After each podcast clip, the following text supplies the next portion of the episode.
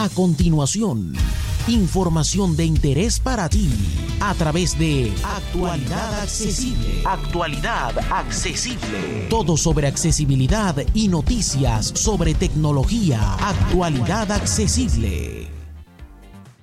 Hola, hola, hola, soy J. Almagro, Pepe para los amigos, y esto es Actualidad Accesible News, tu revista semanal de información tecnológica elaborada y editada por actualidadaccesible.com.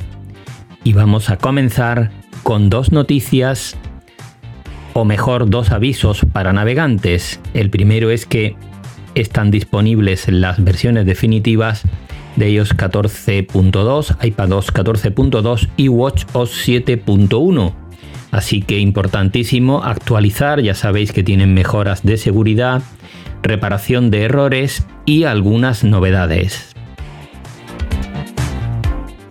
Y la otra noticia es que hoy ponen a la venta el HomePod mini y las dos versiones de la gama iPhone 12 que faltaban, el iPhone 12 mini y el iPhone 12 Pro Max. Se ponen hoy a la, a la venta para reserva y se entregarán las primeras unidades a partir del próximo viernes. Así que los interesados ya sabéis, en cuanto abran la tienda online ya podréis comprarlos. Y vamos con las novedades, en este caso de hardware. Vamos a empezar con dos modelos de Motorola.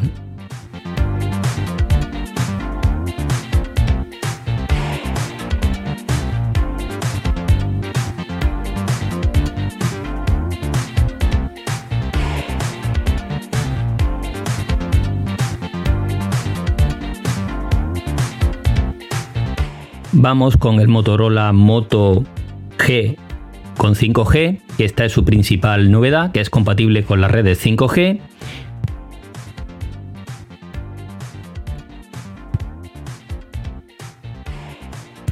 Cuenta con el procesador Snapdragon 750G compatible con 5G, pantalla de 6,7 pulgadas y un precio de 299 euros para Europa. Y el Motorola Moto G9 Power.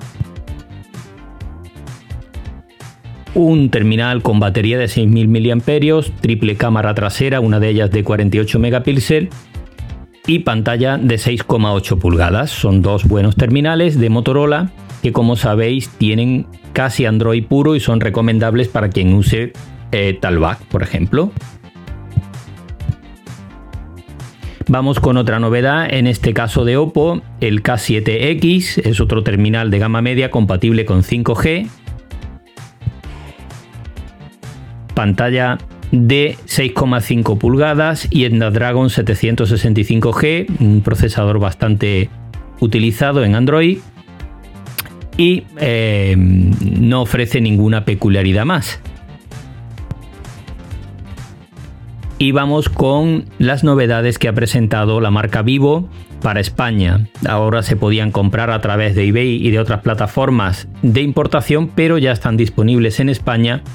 Y su gama va desde un teléfono básico de 149 euros hasta un alto de gama por 799 euros, todos con NFC, con pantallas desde OLED hasta LCD y eh, con distintas capacidades y precios. En el artículo que acompaña eh, este podcast y este vídeo encontraréis toda la información relativa a esta nueva gama Vivo que se presenta para España.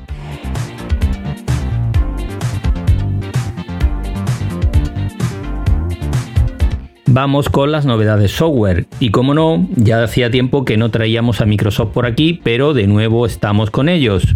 Y es que la última actualización de Windows 10 borra los certificados de usuario que tengamos instalados en nuestros equipos, así que es muy recomendable que los tengáis a buen recaudo, ya sea en un disco externo, en un pendrive o similar, para poder volver a instalarlos. No sé cuándo Microsoft podrá decir que sus actualizaciones no rompen más de lo que arreglan.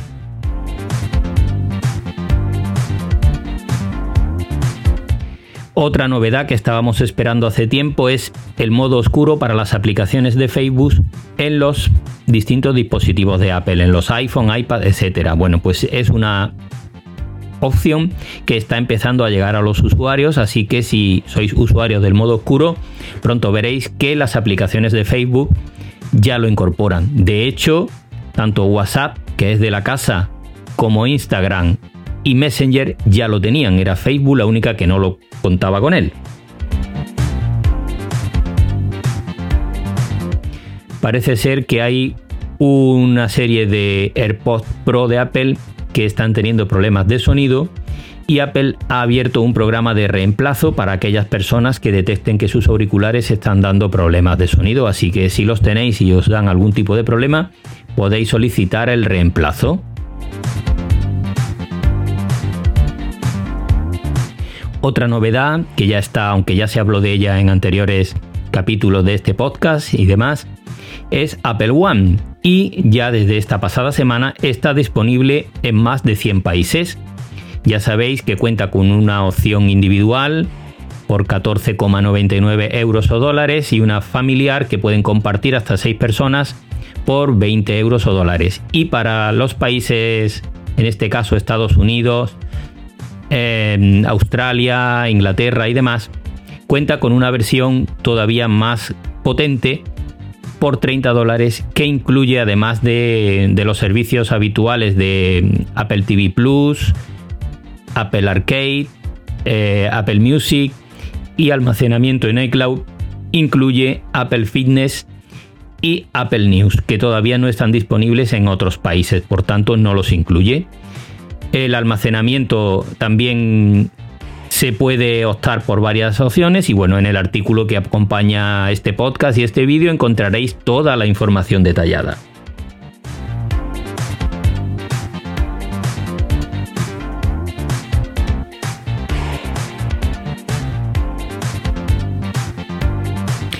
Otra noticia de Apple esta semana es que el iPhone 5C ha pasado a la gama de producto vintage. Eso quiere decir que tiene más de 5 años, entre 5 y 7 años desde su comercialización y que aunque Apple sigue Em, disponiendo de piezas de recambio ya no ofrece ningún tipo de, garantías, pero sí todavía se pueden conseguir, como digo, piezas de recambio. El siguiente paso será pasarlo a obsoleto y ya Apple no suministrará recambios originales para estos terminales.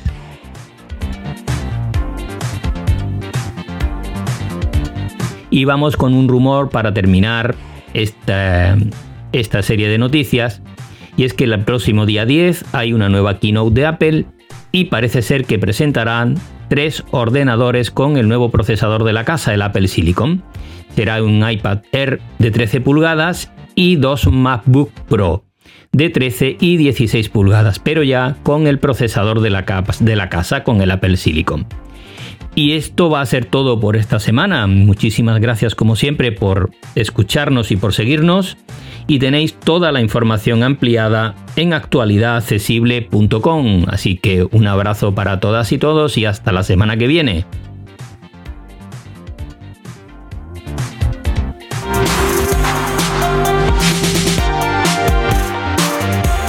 Para más información dirígete a www.actualidadaccesible.com, tu página global de accesibilidad. Thank you.